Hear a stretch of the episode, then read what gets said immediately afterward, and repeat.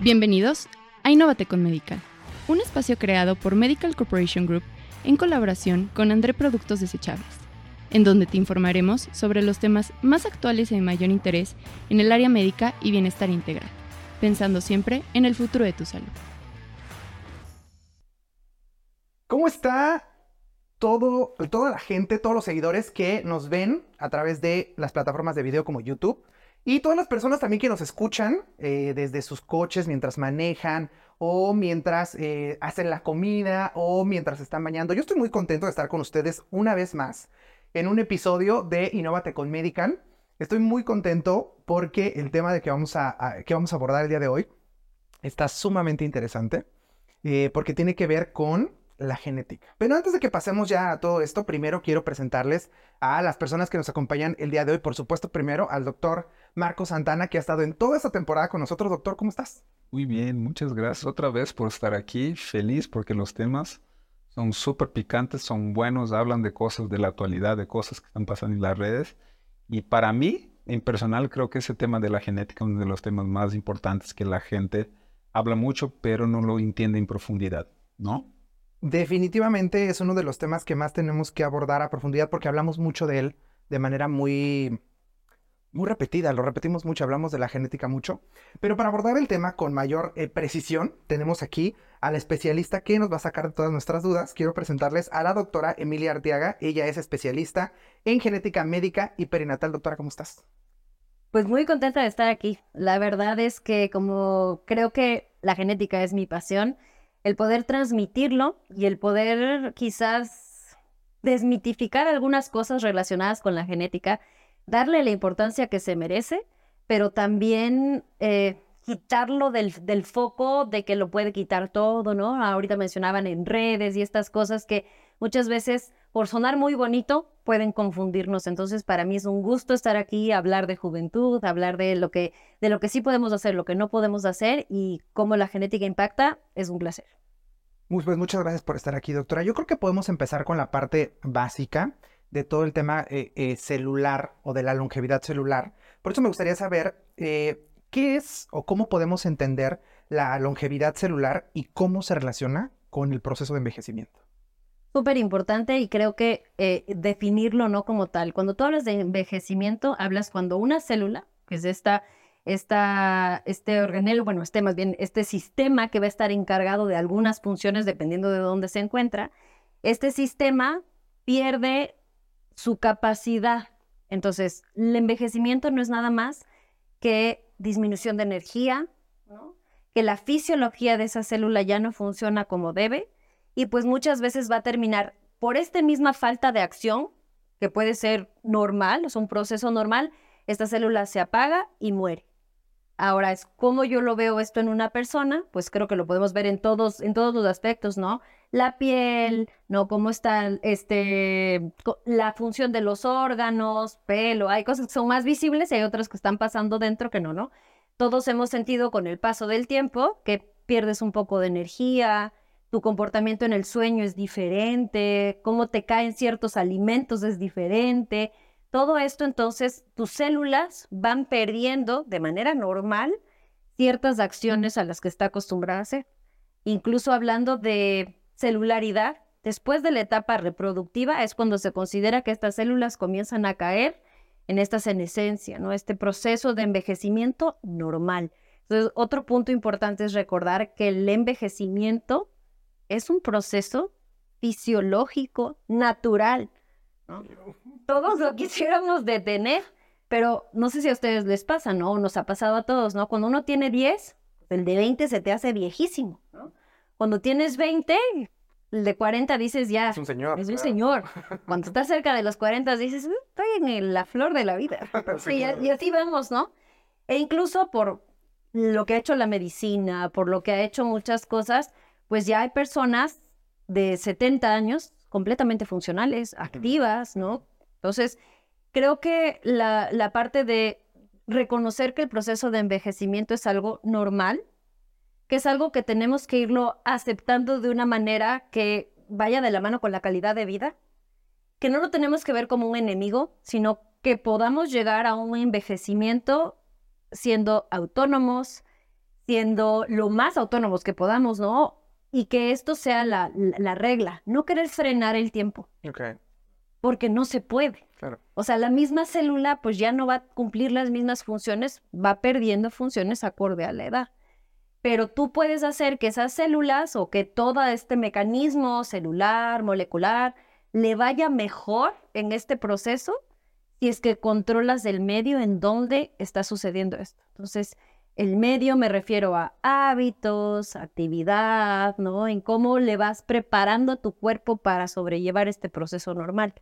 Mientras más factores de riesgo tienes, es decir, enfermedades metabólicas, diabetes, hipertensión, obesidad, dislipidemia, va a estar presente, pues peor le va a ir a esta célula en su proceso normal de envejecimiento. Si es que a esa misma célula le pones en un medio que no sea tan nocivo, pues le va a ir mejor. Y esto yo creo que es la parte importante, ¿no? Reconocer que celularmente van a ir pasando las cosas, pero cómo, el cómo es lo que nosotros podemos mejorar. No frenar, mejorar. Para llegar con calidad. Creo que es Calidad. importante, ¿no? Hoy tenemos muchos recursos que, que no solo los factores ambientales, todo lo que hacemos, pero incluso en la evolución de medicamentos, el tema del ejercicio, por supuesto que hemos hablado de alimentación, pero hoy tenemos muchos armamentos que creo que mejoran, ¿no? El, el- como que la longevidad celular o el tiempo de vida celular. Y yo creo que es importante también que expliquemos, todo explicar, la gente dice, oye, ¿cuánto tiempo desde que nazco mis células van muriendo? Yo creo que tenemos muerte celular diaria, ¿no? Diaria. Finalmente, finalmente la reposición y más bien lo que comentabas un poquito es cómo hacemos que la, como se reproduzca esa célula con energía bien y hasta qué punto queremos que se reproduzca bien y que no sea tanto tiempo, ¿no? Hoy hablo mucho de los, los medicamentos. Yo tengo un tema muy polémico que yo creo que ahora está muy de boom de moda, que son las inyecciones, las famosas inyecciones para mejorar los picos de insulina del páncreas, para bajar eh, de peso, que mucha gente ha promovido como un medicamento para bajar de peso, que sí han hablado muy bien para usos eh, específicos, donde les funciona muy bien, pero me gustaría, nos gustaría que hablar un poquito cuáles son los usos específicos de este tipo de medicamentos y si son verdaderamente medicamentos que a- ayudan a, a mejorar la longevidad de esas zonas, como el páncreas y partes del cuerpo. Perdón, son estos medicamentos que se hicieron muy populares recientemente porque yo, yo vi que Kim Kardashian había hecho ahí por ahí un... Digo, no, nunca lo, lo publicitó, pero sí dijo que eso es lo que estaba utilizando y por ahí en la revista lo sacaron. ¿Son esos? Son esos, y, y no solo ella, ¿no? Ha habido mucha publicidad. Lastimosamente ahora nos llega, y sí digo lastimosamente, mucha información a través de TikTok, ¿no? Entonces uno toma un TikTok casi como un artículo médico. Entonces llega mucha información y en, en toda la información, incluso en la información médica hay que saber discernir, ¿no? Saber niveles de evidencia, quién lo dice, por qué lo dice. Y el tema de longevidad y el tema de peso siempre son un talón de Aquiles. ¿Por qué? Porque todos queremos que alguien nos diga qué hacer para solucionar el problema sin que uno tenga que comprometer nada, con el cero esfuerzo. sí, claro. Entonces, claro, esto tiene un impacto. Eh, yo creo que aquí importante lo que, lo que mencionabas, la gran ventaja de la tecnología, de el reconocer las rutas moleculares de las enfermedades, o sea, todo, reconocer como esta base que no sabíamos, nos ayuda a generar medicamentos. Cuando tú reconoces qué es lo que está funcionando mal, es más probable que encuentres o, o que se haga investigación con un fármaco que, ah, esto no funciona, pues se lo doy por fuera, ¿no? Entonces se soluciona. Hablando específicamente de estos fármacos, hay dos fármacos importantes que, o dos líneas de fármacos importantes que han venido un poco a revolucionar el manejo de la enfermedad metabólica. Y de- dentro de estas me estoy refiriendo a este, obesidad, diabetes, que son las como dos principales, pero no se quedan atrás, hipertensión y los lípidos. Entonces, tomando en cuenta esto que mencionas, tú tienes un metabolismo alterado cuando hay estas enfermedades. Hay inflamación, ¿no? Hay una desregulación del sistema inmune, vas a tener alteración de los vasos sanguíneos. Entonces, el problema es que esta enfermedad metabólica es la antesala a la primera causa de mortalidad, que es la enfermedad cardiovascular. Para lo que nos están escuchando, eso es infarto agudo de miocardio, que todos lo conocemos, ¿no? La enfermedad cerebrovascular y también la enfermedad arterial periférica. Digamos, esa es, esa es la verdadera causa de muerte. pero está fundada en estas enfermedades metabólicas. Entonces, cuando se descubren fármacos que tienen un impacto en la salud, o sea, en mejorar la salud, por lo general van a ser estudiados en esta población, población con enfermedad. Entonces yo busco un fármaco y lo mejora. Ahora, muchas veces ocurre que, ah, ok, yo estoy estudiando estos fármacos para pacientes con diabetes. Y cuando haces el estudio, la sorpresa es que uno de los efectos de ese fármaco es que disminuye el peso o mejora el riesgo cardiovascular o disminuye la progresión de la enfermedad renal, que todos sabemos que es una complicación de la diabetes a la que no quieres llegar, ¿no? Diálisis, ¿no? Entonces, de estos dos grupos de fármacos, unos van a ser los que se conocen como ISGLT2, que son los que terminan en flosina, y otros son estos que se llaman análogos de GLP-1, que son los que comienzan estas inyecciones, ¿no? Que son fármacos que terminan en TIDE, ¿no? Semaglutide, liraglutide. Entonces, estos fármacos, ambos, fueron creados reconociendo qué es lo que falla en el paciente con diabetes. Entonces, estos fármacos, ambos, y ahorita hablando específicamente de estos inyectables, son fármacos que imitan a un proceso normal de que mejora el control de la glucosa, pero tienen un impacto en más cosas y entonces generan pérdida de peso, protección cardiovascular. Al ver esto, ya como que cambió el escenario. Entonces es, ah, ok, funciona perfecto en diabetes, pero además bajan tanto de peso que ¿qué pasa si yo los utilizo en pacientes que tienen obesidad o sin diabetes? Y lo que se vio es que funciona. Entonces, Aquí el punto clave es, sí, sí son muy buenos, hablando específicamente de estos que promocionan Elon Musk, las Kardashian y demás, tanto fue el impacto que generaron desabastecimiento a nivel mundial. Pero ojo, estos fármacos, como tú comentabas, tienen indicaciones específicas. Entonces, están indicados unos de estos solo en pacientes con diabetes que tienen obesidad y hay unos, que en este caso igual lo mencionabas, están indicados sí en obesidad. Pero para esto el paciente tiene que cumplir ciertos criterios. No es de, ah, porque aparte son medicamentos de venta libre. Tú los puedes comprar sin receta. Entonces tú dices, ah, yo tengo, este, ¿no? Una fiesta porque se va a casar mi prima, entonces quiero bajar unos 10 kilitos, entonces los voy a usar. No, esa no es la indicación. Entonces, Aquí lo importante es reconocer, estos fármacos han probado maravillas, sin duda, pero tienen indicación específica. Entonces no es, la Kardashian lo recomendó para poder entrar en ese vestido, entonces yo lo voy a usar con esa intención.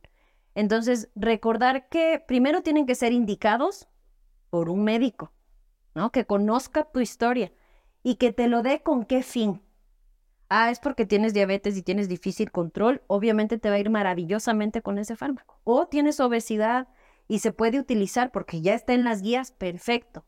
Pero no me lo recomendó TikTok, yo quiero irme a la playa, entonces quiero bajar unos kilos, lo voy a usar. Porque todo fármaco tiene también efectos adversos. Y al tener indicaciones tienes que tú saber qué dosificación, cómo ir aumentando la dosificación. Son fármacos inyectables. ¿Cómo lo voy a usar? cómo lo tengo que usar. Entonces, el problema es el uso indiscriminado y sin indicación. Con indicación y con el uso debido, son maravillosos. Para la, para la, para ese segmento. segmento.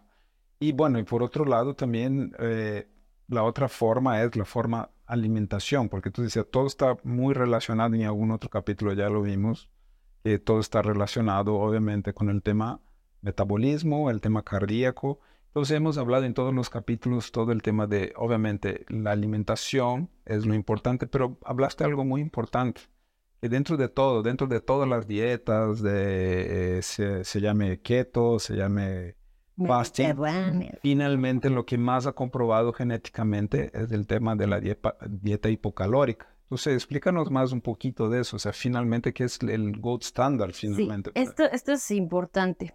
Como lo mencionábamos igual antes, tú tienes tu base genética, ¿no? estos genes que te van a dar predisposición para una u otra situación. Pero quien va a hacer que estos se activen de una u otra manera va a ser el ambiente. Y particularmente va a ser el ambiente, o sea, los hábitos.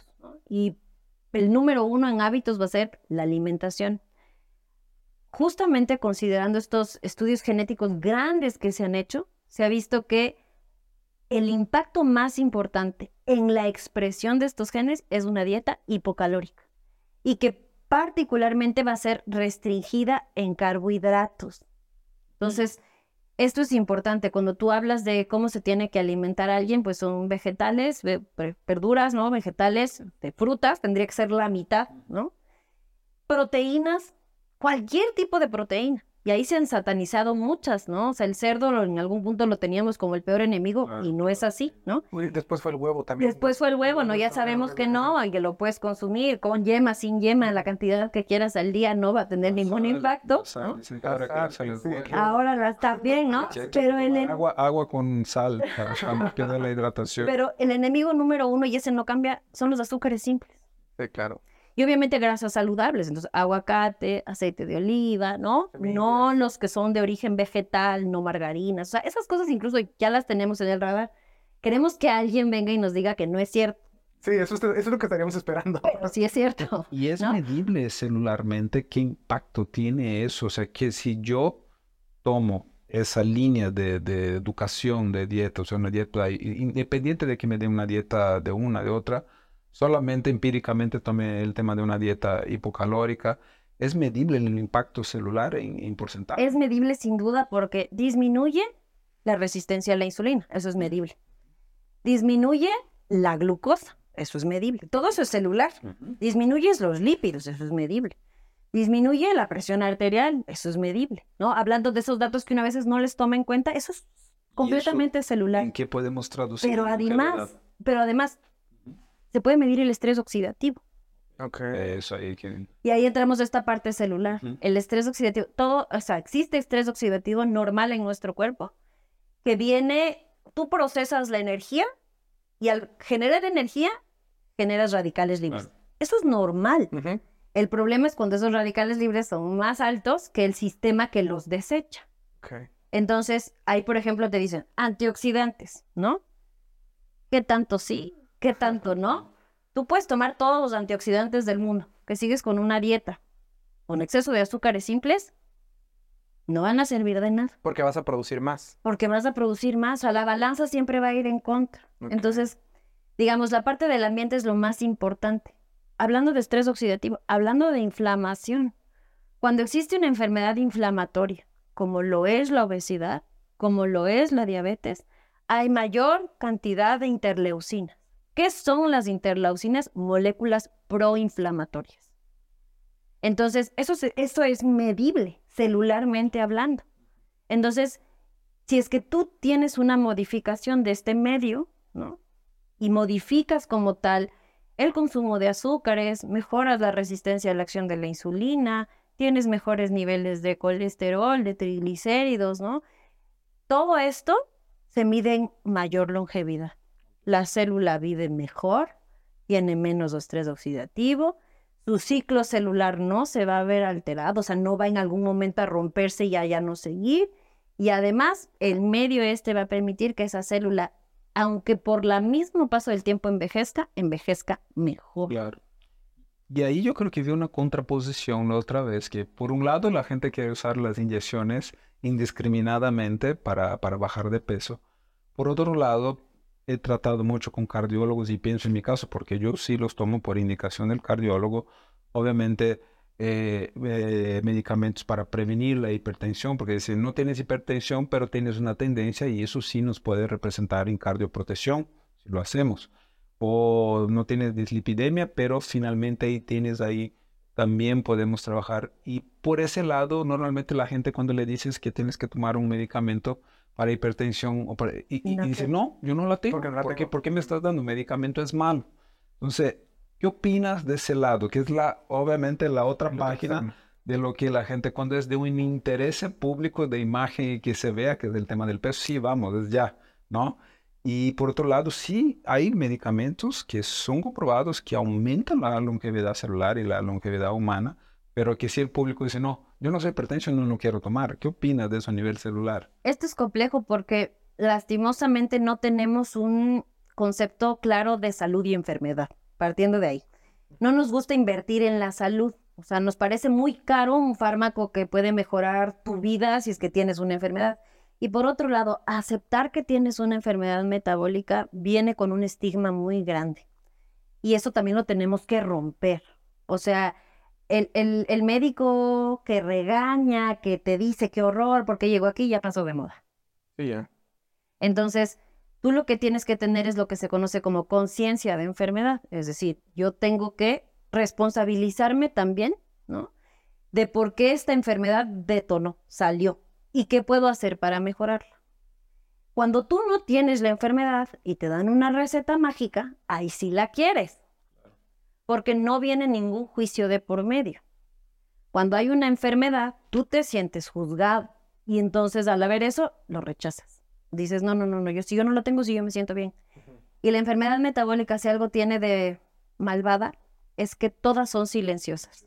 Ni la diabetes duele, ni la dislipidemia duele, que son los, los, los lípidos alterados, ni la hipertensión duele. Y cuando manifiestan algo es que ya hay algún daño importante o ya hay una complicación. Entonces yo creo que tenemos que recordar la importancia de nuestra salud, no cuando ya está alterada, sino antes. No, no tenemos salud preventiva. No nos gusta la salud preventiva. O sea, es decir, a ver, ya sé que no estoy muy bien en mi peso, me voy a hacer estudios, ¿no? no hay algunos que dicen, no, no, no, yo para qué no quiero saber, ¿no? O hay pacientes en los que le dices, venga, le voy a pesar, pero no me diga cuántos hay. ¿no? ¿No? Esto pasa, ¿no? no, no, pero no quiero ni ver, ¿no? Ni me diga ni lo anote. O sea, háganlo. Pero entonces ahí tú tienes como esta evasión. Entonces, yo creo que la medicina requiere una corresponsabilidad. Cuando algo va mal, es culpa del médico. ¿no? Y cuando van las cosas bien, es gracias a Dios. Claro pero no nos gusta tomar ese rol. Entonces, con respecto a esto, lo que comentabas, creo que eso es súper importante, ¿no? O sea, tomar las riendas de, ok, cuando alguien te dice, pero, ¿qué comes en el día, no? Y el nutriólogo, y tú así de, desayuno, qué sé yo, huevos con espinaca y una toronja, luego me como un pollo asado con verduras y en la noche ceno un té.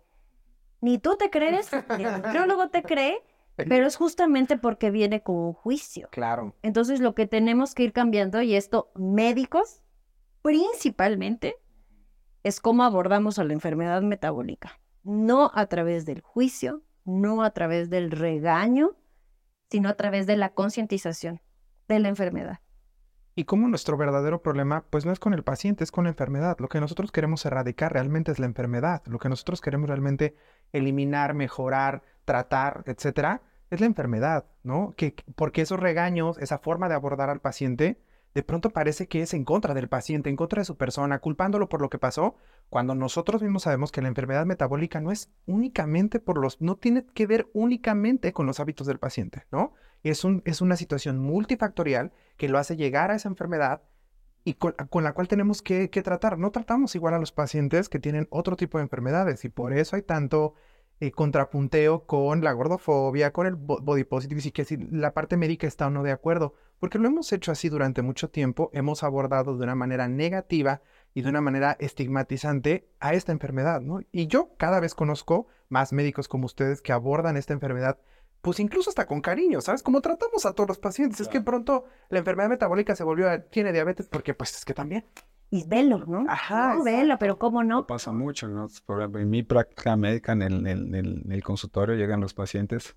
Eso hoy hacemos mucho hincapié en eso y también pedimos mucho a, las pacientes. Hoy es muy fácil la, la ruta rápida, ¿no? Que llegan solicitando una liposucción, una lipoaspiración con sobrepeso muy grande, ¿no? Y pasa mucho es lo que dice, oye, pero ya fuiste a hacer algún estudio hormonal, ¿cómo, cómo está tu tiroides? ¿Cómo está tu... No, no, no, yo sé que mi tiroides está mal, y nunca he hecho estudio, pero sé que, sé que engordo. Entonces, no, es que necesita hacer estudios antes.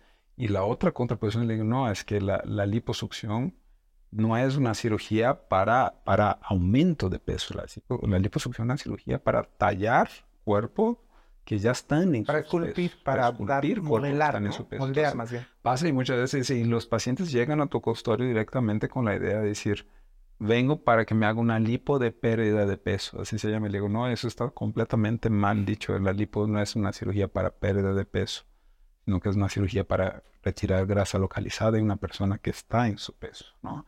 Y muchos vienen sin ningún análisis. Nunca le digo, pero no sabes ni por qué estás con sobrepeso. No, digo, necesitas primero pasar ahí con otros, otros especialistas para entender primero todo tu eje metabólico, todas esas cosas. Entonces, lo que dices completamente claro. Y, claro, o sea, viene esta parte también de qué tanto vemos al peso, ¿no? Al, hablar del cuerpo de alguien, ¿no? De cómo se ve y juzgas inmediatamente, no, o sea, digamos, ¿no? Una persona tiene obesidad y es que habrá hecho, pero ¿qué comerá, no?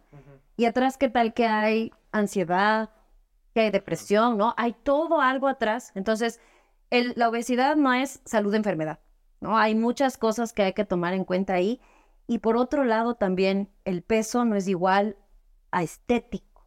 ¿En qué sentido? La mayoría de personas en nuestro país, incluyéndome en algún punto, perdemos peso para vernos mejor, para una boda, para ir a la playa, ¿no? Y es como, calculas, de aquí me voy en septiembre, entonces me queda agosto para llegar a ese peso que quiero.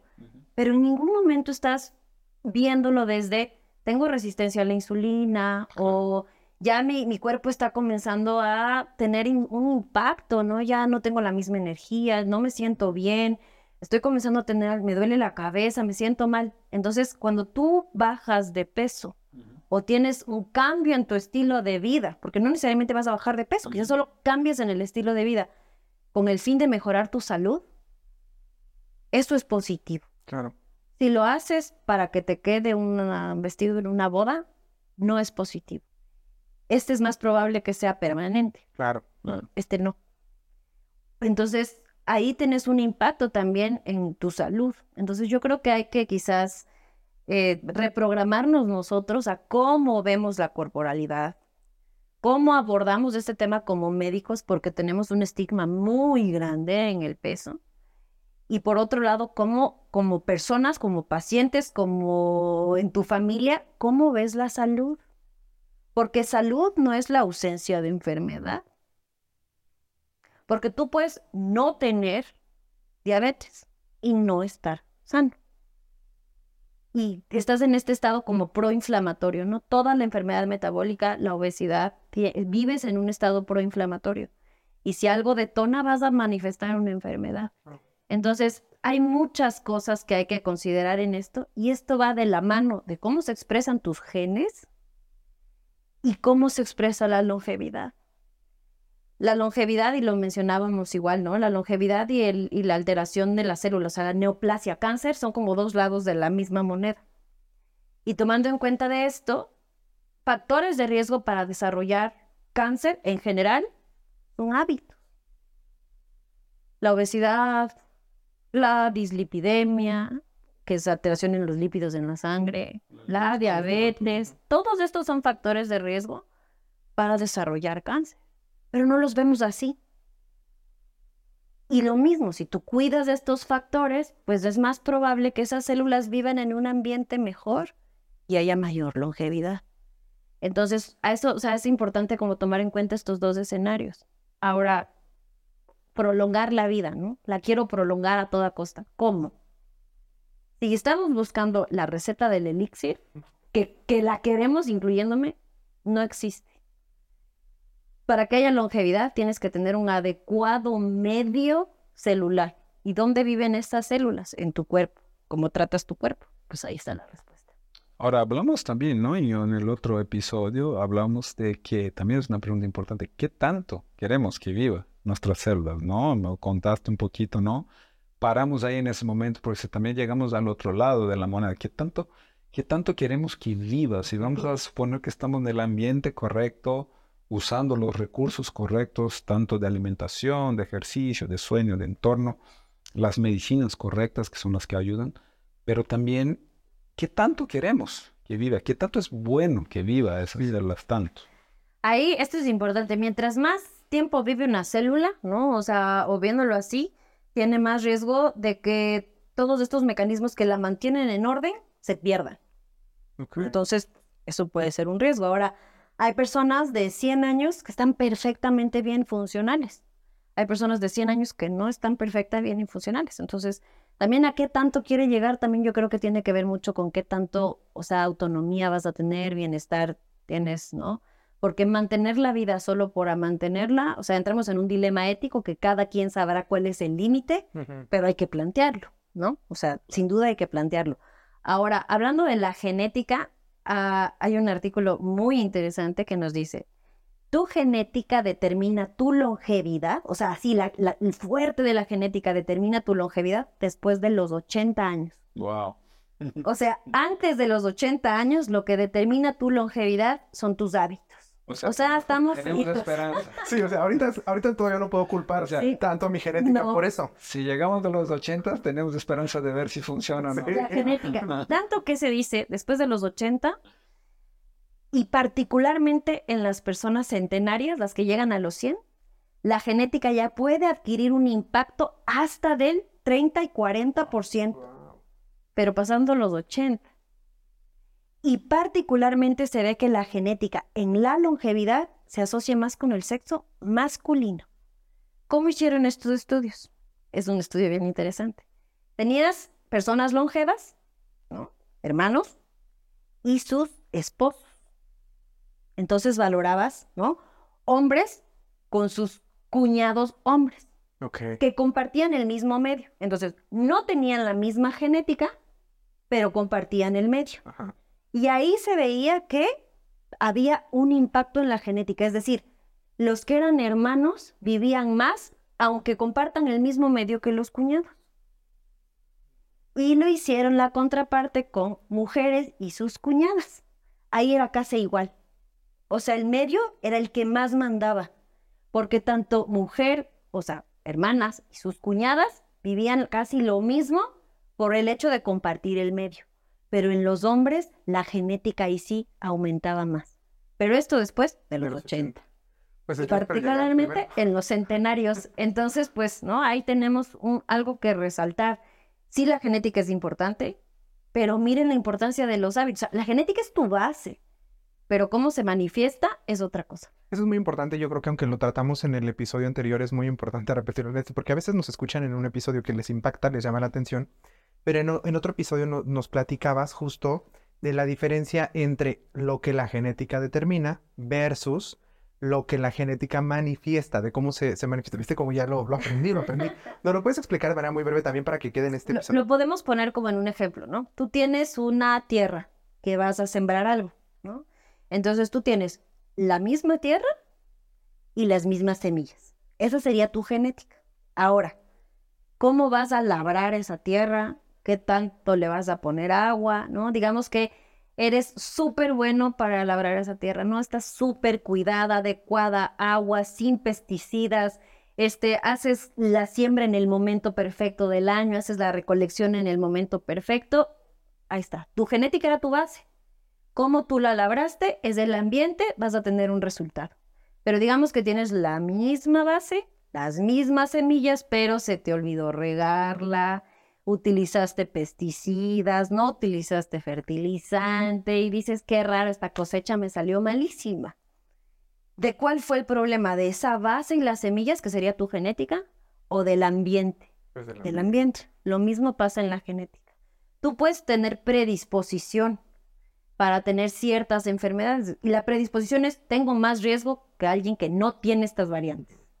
Los genes tenemos todos los mismos, pero pueden haber como versiones de esos genes. Entonces tú tienes la versión A y la B. La B te da riesgo, la A no te da riesgo. Y yo tengo la B, pero labro bien esa tierra, aún teniendo esa variante de riesgo, y está perfectamente. Entonces, no fumo, no tengo consumo de alcohol, no tengo toda esta parte de buenos hábitos, no se va a manifestar la enfermedad. Por el contrario, obesidad, fuma, toma alcohol, malos hábitos, pues voy a desarrollar la enfermedad. Entonces, la genética es la base. Justo Pero cómo se expresa, eso es otra cosa. Justo en relación a esto, a mí me queda la duda de ¿Qué tanto? O sea, entiendo el, tema eh, ambiental con eso que, que, nos explicas, ¿no? Es decir, es, es, también importante eh, todos los hábitos que nosotros tenemos para predisponernos, son más bien para tener o no una enfermedad a la que estamos predispuestos genéticamente. Supongamos que yo hago ese cambio en el ambiente, no fumo, no bebo, etcétera, etcétera, y entonces ya no me da la enfermedad que tenía mi, mi familia, ¿no? La que han cargado por años, diabetes, ¿no? Yo hago estos cambios en mi vida, mi, este cambio de hábitos para no tenerla. Esto afecta a mis hijos, es decir, les da un, pues hay una ayudadita, un empujoncito para que ellos también cambien su predisposición. Esa es una excelente pregunta. Y vuelvo al tema de epigenética. Epi, ¿qué significa? Arriba. Arriba de la genética. Entonces, los genes se heredan así. Tú los tienes, los puedes heredar. La epigenética, en algún momento se pensaba que no se podía heredar. Ahora se sabe que sí. Entonces, digamos que tú cambiaste la expresión de estos genes. Entonces hiciste que ciertos de estos genes ya no se expresen, sino estén, estén, pero estén silenciados. Esos cambios sí los puedes heredar. Entonces, sí, sí puedes tener un impacto en las generaciones futuras. Pero el punto es que obviamente eso tiene que realmente ser un cambio. O puede ser como tú decías, ok, hago esos cambios, no me da la enfermedad. Pero puede ser que hagas esos cambios y te dé, pero no a los 40, sino a los 70. Cambia obviamente el escenario. Claro. Con esos cambios, estos cambios epigenéticos sí pueden ser heredables. Entonces no es solo tengo un impacto en mí, sí puedo tener un impacto en otras generaciones. Claro, eso es súper importante. Yo creo que una vez el cardiólogo, la primera vez que fui, mi familia es toda de cardíacos. Mi abuelo falleció del corazón, mi papá también. Y obviamente, pues yo siempre tuve hipertensión. Y alguna vez el cardiólogo, yo creo que fue la única forma que me hizo y me incluye lo que siempre, que nosotros no queremos tomar los medicamentos, ¿no?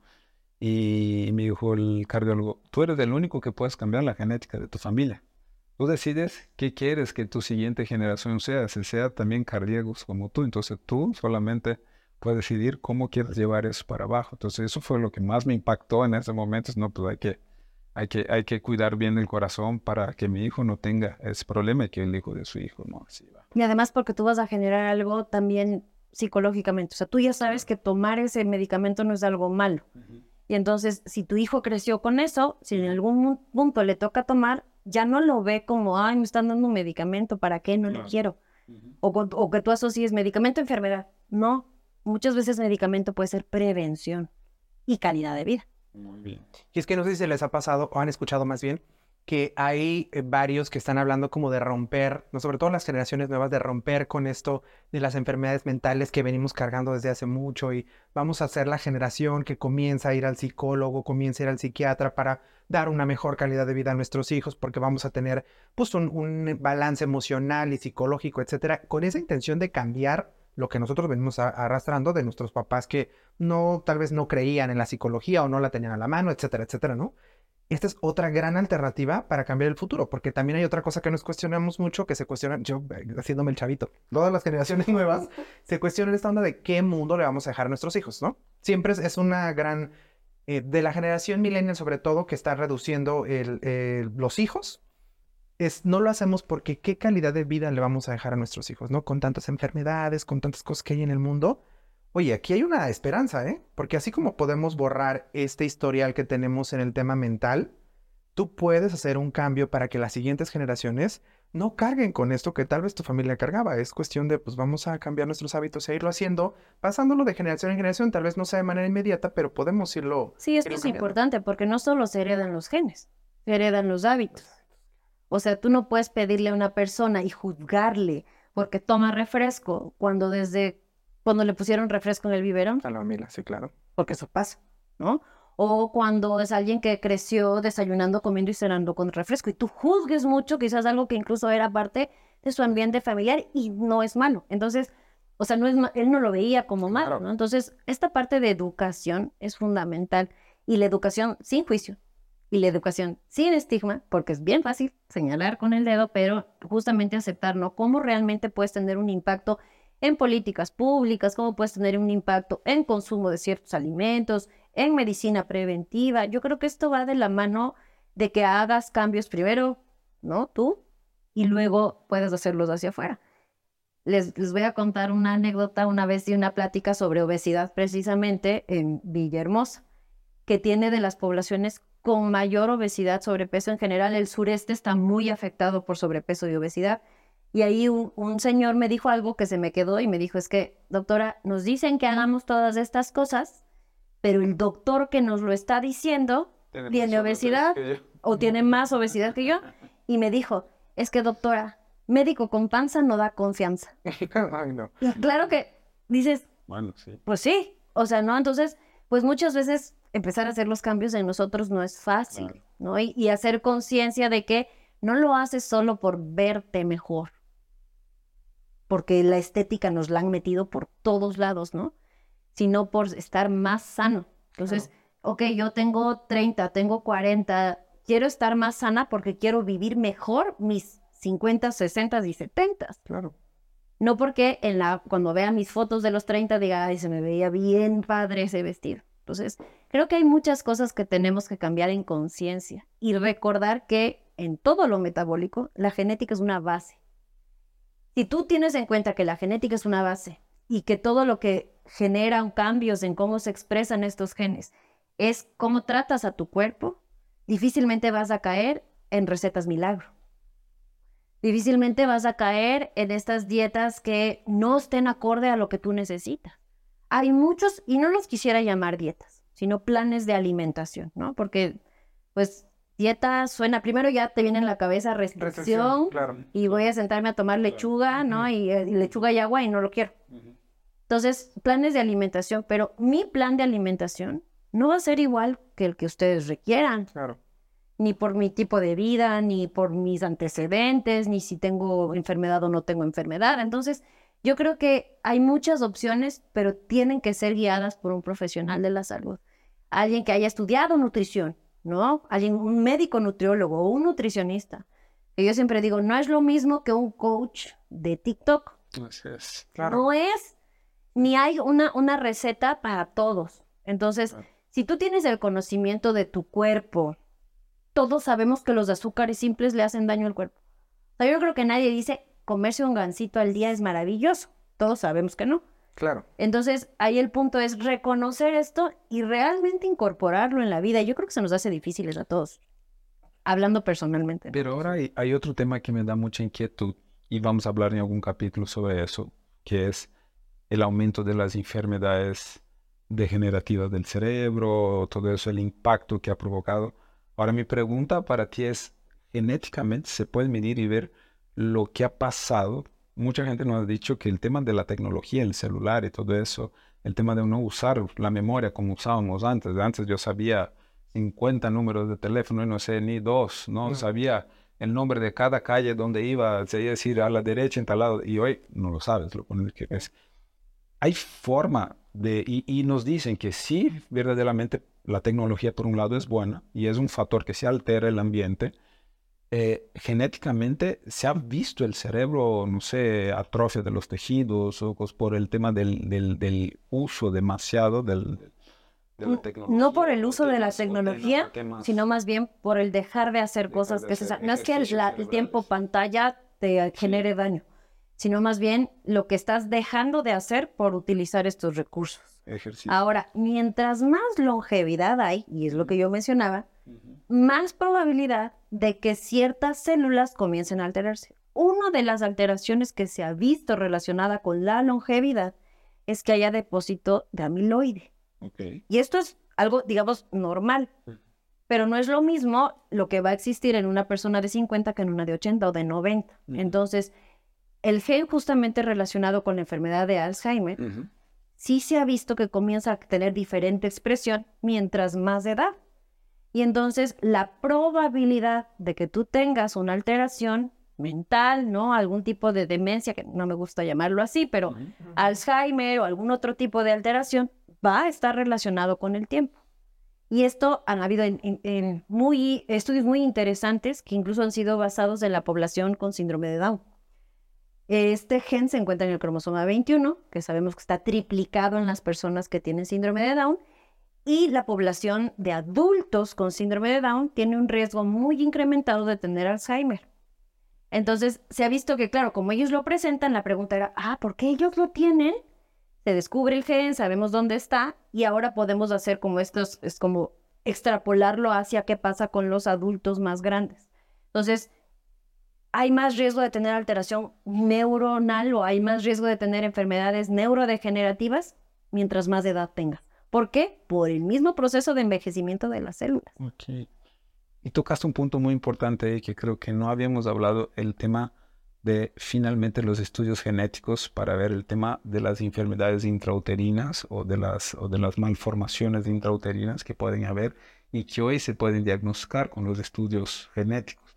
¿Cómo vamos con eso? Si son buenos, funcionan muy bien, eh, ¿qué podemos utilizar de bueno en eso? Creo que es, bueno, eso es, me encanta, ¿no? Porque es genética perinatal, pero creo que ahí es importante. Tú cuando haces estudios tienes que tener una población de riesgo.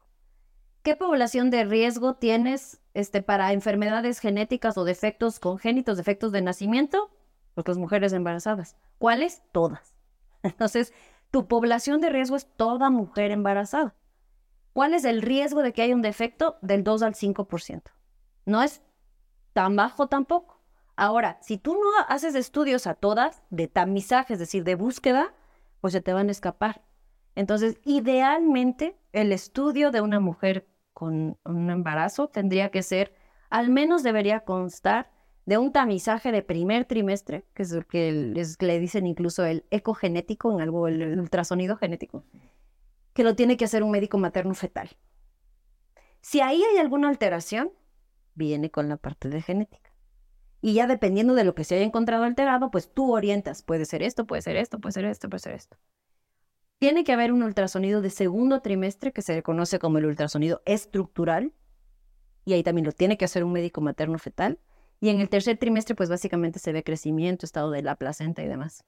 Pero esto es bien importante. ¿Quién lo hace? No técnicos radiólogos, no el ginecólogo. Tiene que hacerlo un médico materno fetal, que es un ginecólogo que luego hizo la alta especialidad en eh, esta práctica, ¿no? En medicina materno fetal. ¿En qué momento entra la parte de la genética? Particularmente debería haber, como tú decías, el asesoramiento antes de, ok, estoy planeando un embarazo, ¿no? Tengo, ¿Qué tengo que saber antes de, o ya estoy embarazada, qué tengo que saber? Es dar esta orientación. ¿Qué riesgos tienes? ¿Qué riesgos tienes según tu edad? ¿Qué riesgos tienes según la edad de tu pareja? Porque también a veces vemos el embarazo solo como la mujer. La otra mitad de la información genética viene del hombre. Entonces, se tendría que hacer como este, este asesoramiento pre y luego checar que se hagan estos estudios, porque estos nos permiten detección. Acorde a lo que encuentres, haces más o menos estudios. Ya de la mano de alguien que te diga, para esto se hace esto, esto se hace esto. Entonces, ¿qué tal vamos? No tan bien como deberíamos.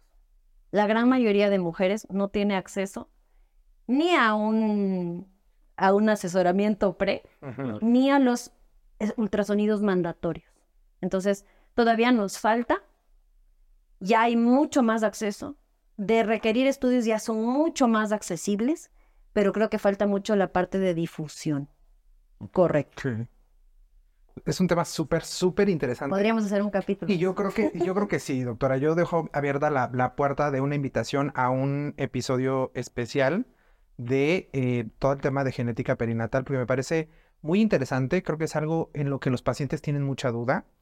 Eh, de qué es lo, qué enfermedades son las que sí, qué enfermedades son las que no, este, qué se puede hacer, cuáles son las alternativas, etcétera. Creo que es un súper tema y creo que sí podríamos hacer un episodio especial de, de eso. Así es que pronto nos vemos por acá. ¿Qué les parece si para cerrar eh, le das un mensaje al público que tenga que ver justo con esto que estábamos platicando de la genética y la longevidad celular?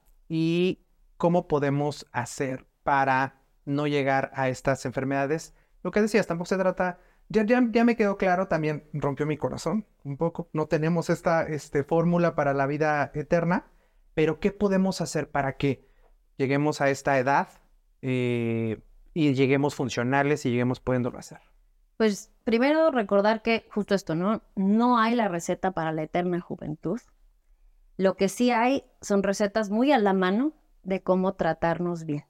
Entonces, primero conocernos bien, conocer nuestro cuerpo, ir de la mano con profesionales que puedan ser un acompañamiento en esto, no jueces, un acompañamiento en tu salud metabólica y tratarnos bien. O sea, ya reconozco qué me hace bien, qué me hace mal.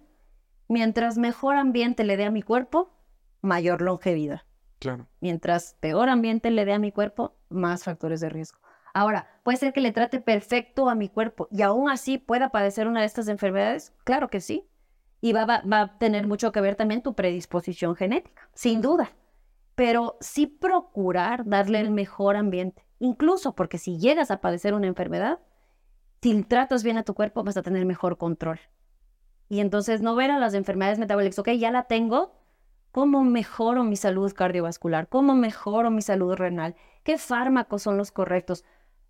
Y valorar tu salud, ¿no? Este, no solo desde la parte estética, sino valorarla desde cómo quiero vivir esos años que vienen, ¿no?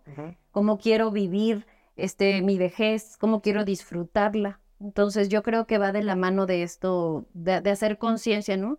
¿Cuánto vale tu corazón? ¿Cuánto vale tu riñón? ¿Cuánto vale el bienestar? Y que lleguemos a una vejez siendo autónomos, ¿no? Y siendo autosuficientes, ¿no? Y pues yo creo que, que ese es el punto central, ¿no? Conocernos, querernos, ¿no? Aceptarnos y tomar las medidas que sabemos que están ahí. Me encanta. Creo que ese último punto a mí me deja, me deja muy, muy claro y cómo podemos ir, ir mejorando esta situación. Doctor, ¿algo más que quieras agregar? ¿no? Lo que nos desde el inicio, ¿no? Usar lo que está de moda en, en, las redes sociales, más bien, ver lo que sí de todo eso funciona y es ayudante para esa longevidad junto con un profesional, que es lo más importante, ¿no? Perfecto. Doctora, pues le agradecemos muchísimo que haya estado aquí, que haya aceptado la invitación para hablar de este tema tan interesante que estoy seguro que a todos nuestros escuchas les va a servir para que podamos mejorar nuestra salud y podamos llegar a la longevidad, pero con condiciones que nos hagan sentir independientes y que nos dejen seguir disfrutando la vida. Doctora, si tuviéramos alguna, eh, eh, alguna duda, si quisiéramos acercarnos a sacar una cita con usted, si hay por ahí alguna mamá que esté interesada en el tema de genética perinatal, ¿en dónde la podemos encontrar? Correcto, yo tengo mi consulta, en el consultorio se llama Ginemedic, igual ahí lo pueden ver, seguramente se los van a poner. Seguramente que sí aquí. Este, tengo en mis redes, estoy en Instagram como doctora Emilia Arteaga, no, Emi Arteaga, perdón, dra.emi Arteaga, o en Facebook me encuentra como doctora Emilia Arteaga. Perfecto, de todos modos, para los que tengan duda, aquí van a estar apareciendo las redes sociales de la doctora y los teléfonos por si nos están viendo eh, a través de YouTube, bueno, aquí lo pueden encontrar. Doctor, si tenemos también alguna duda, porque el tema de sentirnos bien, yo siempre lo he dicho, el tema de sentirnos bien es muy importante, pero yo aparte de sentirme bien, yo quiero llegar a los 70, 80 sintiéndome bien, pero también viéndome bien. Entonces, si una vez resuelto eso, yo quiero buscarlo para saber qué es lo mejor para mí, dónde lo podemos encontrar. Así es, por nuestras redes sociales también se llama DRM Santana, doctor Marco Santana también, hay los dos. Y, es importante lo que dijiste, ¿no? El tema de solamente sentirse bien por adentro no, eh, es una parte, también tienes que sentirte y verte bien por afuera porque también es una estructura del cuerpo, ¿no?